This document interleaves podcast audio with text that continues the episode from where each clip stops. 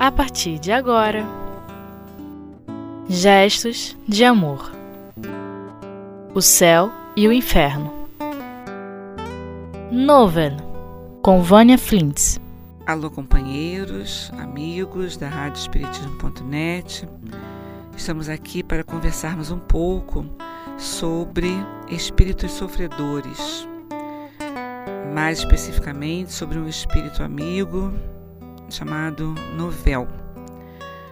Eu sou a Vânia Flint e é um grande prazer estar com vocês aqui conversando sobre doutrina espírita.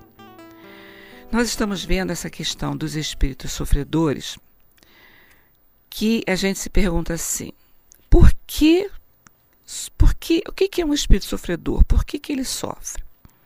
E a gente se pergunta também na nossa vida, agora, usando agora a nossa vida como ponto, fonte, de, ponte de referência, ponto de referência, a nossa existência atual.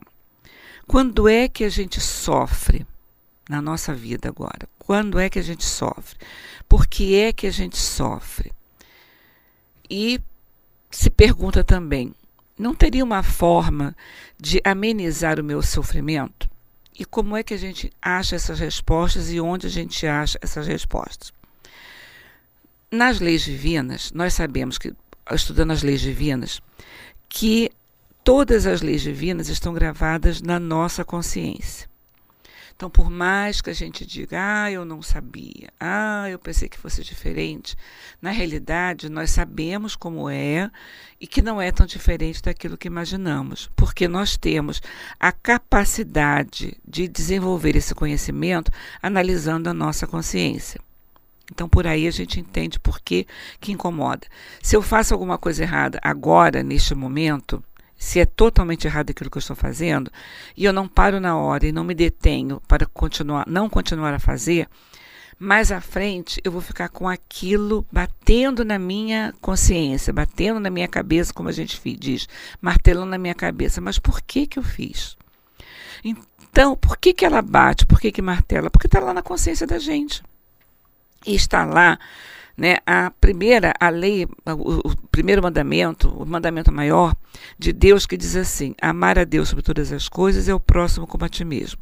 Então, quando nós fazemos qualquer coisa contrária a essa lei, contrário a esse mandamento, contrário a esse princípio, nós temos como consequência vamos chamar de preocupação, aquela preocupação bem grande, aquela preocupação constante, aquela preocupação bem grande, que volta e meia está lembrando aquilo que nós fizemos. E por que, que nós lembramos aquilo que nós fizemos?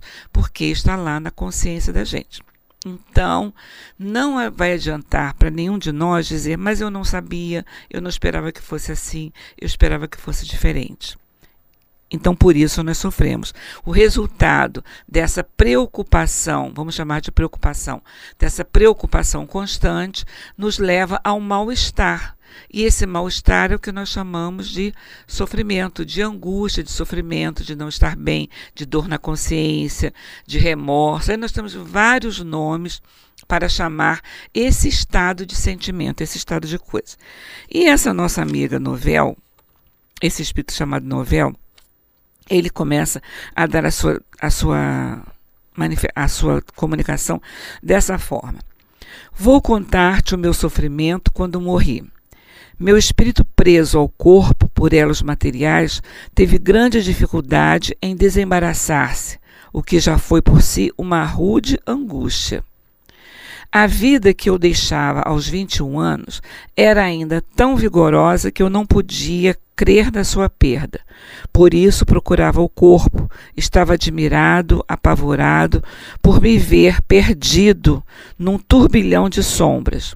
Por fim, a consciência do meu estado e a revelação de faltas cometidas em todas as minhas encarnações feriram-me subitamente, enquanto uma luz implacável me iluminava os mais secretos âmagos da alma, que se sentia desnudada e logo possuída de vergonha acabrunhante. É um ponto a se pensar, a se refletir.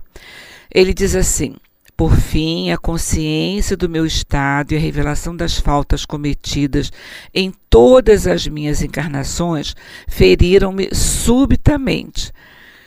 Uma coisa é nós estarmos em um corpo material, termos é, as atitudes que não são, podem não ser as atitudes mais corretas, mas que ficam escondidas por esse corpo material. Eu posso esboçar sorrisos e não ser de sorriso o meu estado de alma. Eu posso dar abraços, mas não ser a vontade da minha alma estar abraçando. Eu posso dar afagos, mas não ser a vontade da minha alma estar afagando. Nós temos um corpo material que encobre as nossas intenções. Muitas vezes nós nos deixamos revelar pelas nossas, pelos, pelas nossas palavras, pelas, pelo tom da voz que utilizamos, pela maneira como nos comportamos, nós deixamos falar. O nosso corpo revela essas nossas intenções maiores, que estão dentro, guardadinhas, escondidinhas, bem cuidadosamente lá dentro da nossa alma. Mas quando nós perdemos esse corpo material, praticamente somos pessoas é, extremamente transparentes. Somos espíritos transparentes, porque não temos mais aquele corpo material para encobrir o sorriso, quando eu não quero dar o sorriso, o abraço, quando não é meu desejo abraçar, para encobrir essas minhas atitudes. Então, tudo que eu penso, tudo que eu imagino, tudo que eu, que eu sinto, vai estar estampado no meu próprio corpo espiritual, vai estar estampado ali no meu espírito aquilo que eu estou imaginando. Então, eu não tenho mais cortina, as cortinas se abrem e eu me mostro como na realidade eu sou. E não só as questões desta vida que nós estamos atravessando agora, cujas provas, cujas dificuldades e benefícios e benéficos nós escolhemos lá ao reencarnar. Nós fizemos as nossas escolhas de acordo com aquilo que nós precisamos para atingir os nossos objetivos, que é a, a, a perfeição moral e chegarmos à outra ponta da escala espírita como espíritos felizes espíritos perfeitos, que todos nós queremos ser, espíritos felizes acima de tudo, que todos nós desejamos ser. O homem está sempre em busca da felicidade, ele está sempre buscando a sua felicidade, mas comete uma série de desenganos ao longo dessa sua trajetória para conseguir a, para conseguir a tão almejada felicidade. E o que, que vai acontecer aqui quando a gente perder esse corpo material? Acabou o corpo material. Então, perdemos o nosso invólucro, aquele vestido bonito, né? aquele papel de presente bonito que embrulha um presente que não é tão bonito. Nós perdemos isso. Então vai aparecer a essência daquilo que é. Né? Vai aparecer a essência de que nós somos. Então, é o que esse Espírito diz aqui para gente. Né?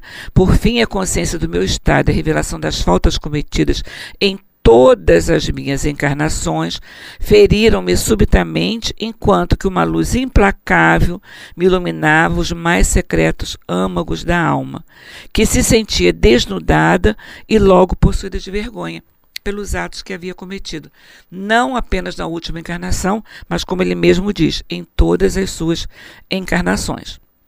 E aí ele continua dizendo assim para gente: procurava fugir a essa influência, interessando-me pelos objetos que me cercavam, novos, mas que, no entanto, já conhecia. Os espíritos luminosos flutuando no éter davam-me a ideia de uma aventura que eu não podia aspirar. Formas sombrias e desoladas, mergulhadas umas em tedioso desespero, furiosas ou irônicas, outras deslizavam em torno de mim ou por sobre a terra que me chumbava. Eu via agitar-se os humanos cuja ignorância invejava.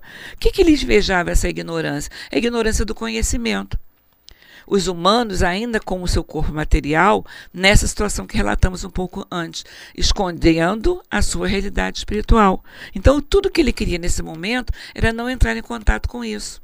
Ele invejava aqueles que estavam mais acima dele, gozando de uma felicidade, de uma paz que ele queria buscar e não conseguia ainda naquele momento. Ele queria ter naquele momento e ele não conseguia. Então, ele estava preso ali. Então, ele estava invejando, ele invejava os espíritos superiores, que estavam libertos, com as suas consciências tranquilas, e aqueles que estavam caminhando com os seus corpos, que não tinham conhecimento que ele estava experimentando naquele momento, de estar desnudado do seu corpo material, estar entrando em contato com todos os seus atos de todas as suas encarnações. E ele continua assim. Como que arrastado por força irresistível, procurando fugir à dor encarniçada, franqueava às distâncias os elementos e obstáculos materiais.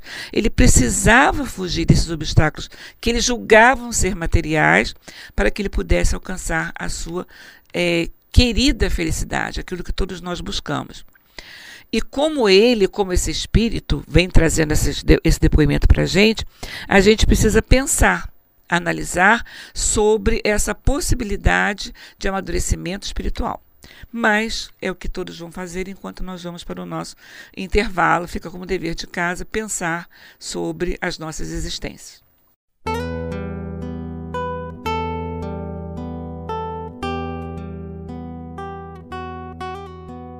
Gestos de amor.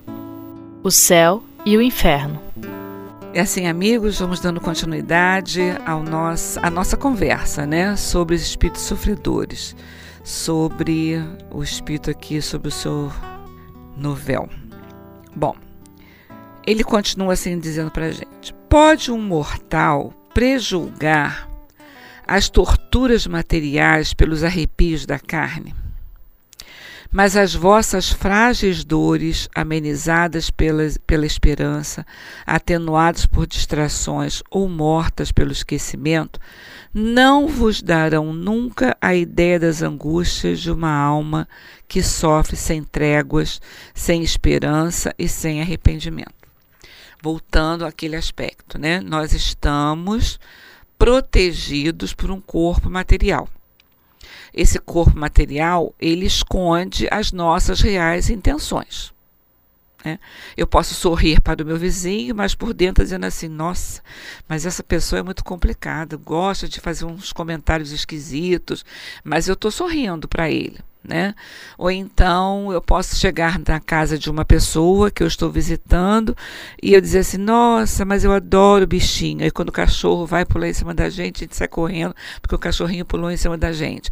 Então é uma discordância entre o que eu falo e o que eu sinto. Que esse corpo material encobre essa discordância, tá? Ela, ele vai encobrir totalmente isso. Eu vou mostrar aquilo que eu estou sentindo, vou falar, não vou mostrar, perdão, eu vou falar sobre aquilo que eu estou sentindo e vou estar encobrindo o que na realidade eu estou sentindo. Então, é que, quando ele coloca aqui para gente. Pode um mortal prejulgar as torturas materiais pelos arrepios da carne? A gente pode prejulgar isso. Mas as vossas frágeis dores, amenizadas pela esperança, atenuadas por distrações ou mortas pelo esquecimento, não vos darão nunca a ideia das angústias de uma alma que sofre, sem trégua, sem esperança, sem arrependimento. A gente não tem essa ideia. A gente não pode ter essa ideia, a gente não tem condição de ter essa ideia quando a gente é, tem determinadas atitudes. Nós não podemos ter a dimensão, a dimensão do que o outro sente, nós temos a dimensão daquilo que a gente sente. Nós podemos analisar qual é a angústia de uma alma desencarnada que passa pela quanto a sua consciência, né, que passa pelas angústias e a sua consciência o acusa, o mostra aquelas, aquelas condições em que ele estava se encontrando ali, eu não tenho como avaliar. Assim como eu não tenho como avaliar a dimensão da dor do meu próximo, eu não tenho como avaliar a dimensão da felicidade do meu próximo. Eu posso ter é, determinados comportamentos que vão dizer das minhas condições internas, se eu estou feliz ou se eu não estou feliz. O meu corpo vai dar essas noções, o meu comportamento vai me dar essas noções de felicidade ou de infelicidade de infelicidade, de tristeza, o nosso rosto vai apresentar aquela, aquele nosso sentimento. O sorriso que, podamos, que possamos dar nesse momento, muitas vezes não é um sorriso franco, não é um, um sorriso largo, é um sorriso mais comedido, né? É um sorriso é, meio que forçado para desmistificar uma situação, mas não é aquilo que nós estamos sentindo. Quanto mais analisar ou prejulgar ou predizer ou qualquer situação que seja, para que eu possa analisar a condição de uma alma que sofre em função daquilo que das suas atitudes, das atitudes cometidas ao longo das suas encarnações. Né? Das decepções, das decepções. O que, que é uma decepção? É quando você tem expectativas extras sobre o comportamento, sobre uma determinada situação ou um comportamento. Quando a, a, o comportamento ou a situação não condiz com aquilo que você esperava, então muitas vezes nos decepcionamos com, essa, com, com aquilo que nós estamos vendo. Agora imagina, vamos imaginar, como ficou para dever de casa, vamos imaginar como é que a gente se decepciona com a gente mesmo. Com a gente mesmo.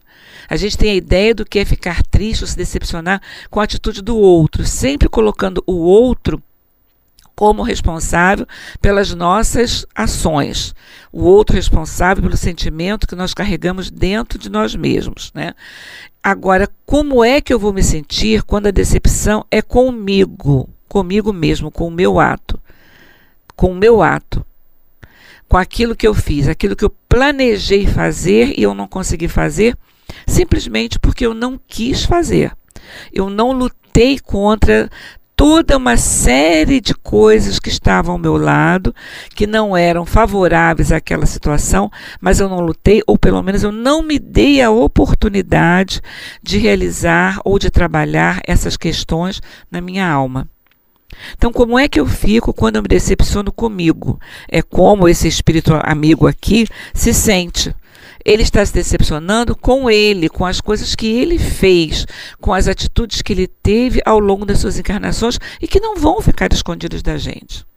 Elas não vão ficar escondidas da gente em momento algum. Então, aquilo que eu me decepciono é muito complicado. É complicado a gente descobrir alguma coisa na gente que a gente não gosta. Imagina quando a gente diz assim: Fulano é impaciente. Beltrano é intolerante. É, não sei quem mais lá não tem o mínimo de benevolência para com os outros, para comigo. Quando eu percebo que quem não tem a benevolência sou eu, quem não tem a fraternidade sou eu, quem não tem a, a paciência sou eu. Então, eu que sou isso tudo. A gente se sente assim meio que esquisito, sabe quando a gente veste uma roupa que não está dentro do nosso número, que fica assim, às vezes apertado, ou às vezes largo demais, que não, que não cai muito bem. Nós nos sentimos assim meio que estranhos desta roupa dentro desta roupa. Imagina nos sentirmos estranhos dentro dessa nossa roupa que vamos chamar de consciência né, que, que fica vem à tona quando nós perdemos esse corpo físico, apenas o corpo apenas o corpo espiritual se fica aparecendo. Então todo esse torvelinho de emoções, toda toda essa gama de atitudes, elas vão aparecer para gente. Então, é isso que ele quer falar aqui. A gente não tem essa ideia. Nós, enquanto encarnados, não temos essa ideia. Mas, como a benevolência divina é tanta para com a gente, ela já, per já permite que a gente fique triste com algumas atitudes que nós cometemos ou com algumas situações que nós vivenciamos, que nos dá uma sensação de tristeza. Né? Então, por aí a gente pode imaginar a sensação do espírito que entra em contato com atitudes que ele não queria ter, com coisas que ele não queria fazer sobre a sua vida. E ele continua assim para a gente. Decorrido um tempo cuja duração não posso precisar, invejando os eleitos cujos esplendores entrevia, detestando os maus espíritos que me perseguiam com remoques, desprezando os humanos cujas torpezas eu via, passei de profundo abatimento a uma revolta insensata.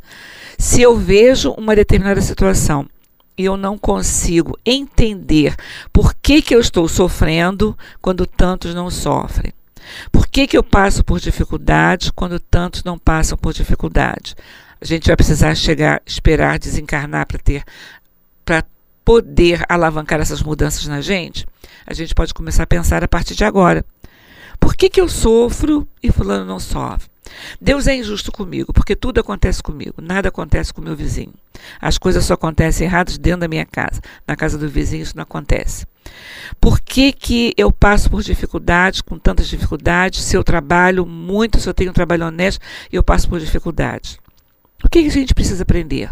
Quando a gente passa por determinados momentos, determinadas situações, a gente precisa tentar compreender o que, que nós estamos precisando aprender dessas situações que estamos vivenciando.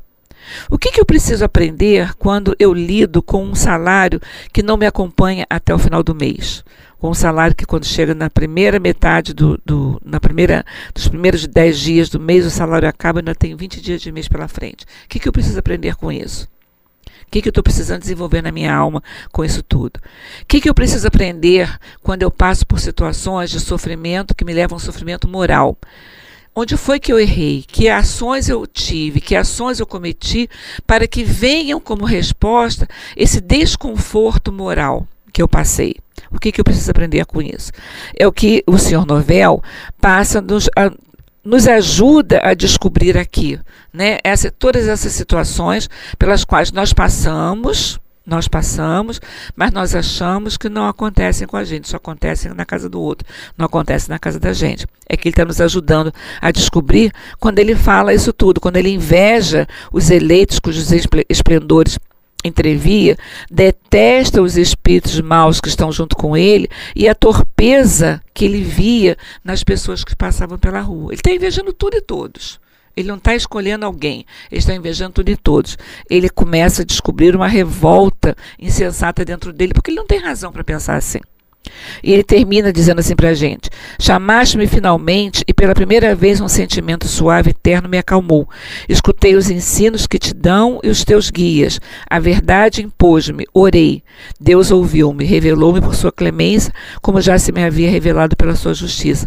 Então, no momento em que ele chama, no momento em que ele é chamado e que ele percebe a sinceridade do propósito de, que tem, de quem está o convocando, quando ele percebe é, o sentimento de amor, o sentimento de carinho existente naquelas pessoas, ele se abre para uma nova perspectiva.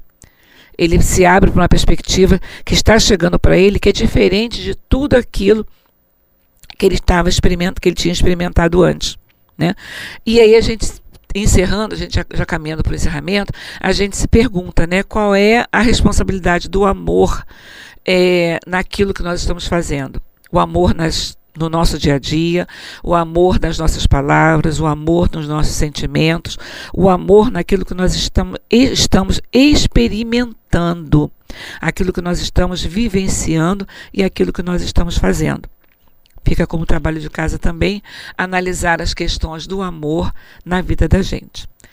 Muito obrigada pela paciência do ouvir de todos, muito obrigada pela, pela oportunidade de estar aqui presente, estudando com, com esses amigos é, as questões que a doutrina espírita nos traz de uma forma tão clara e tão gostosa. Muita paz aos nossos corações.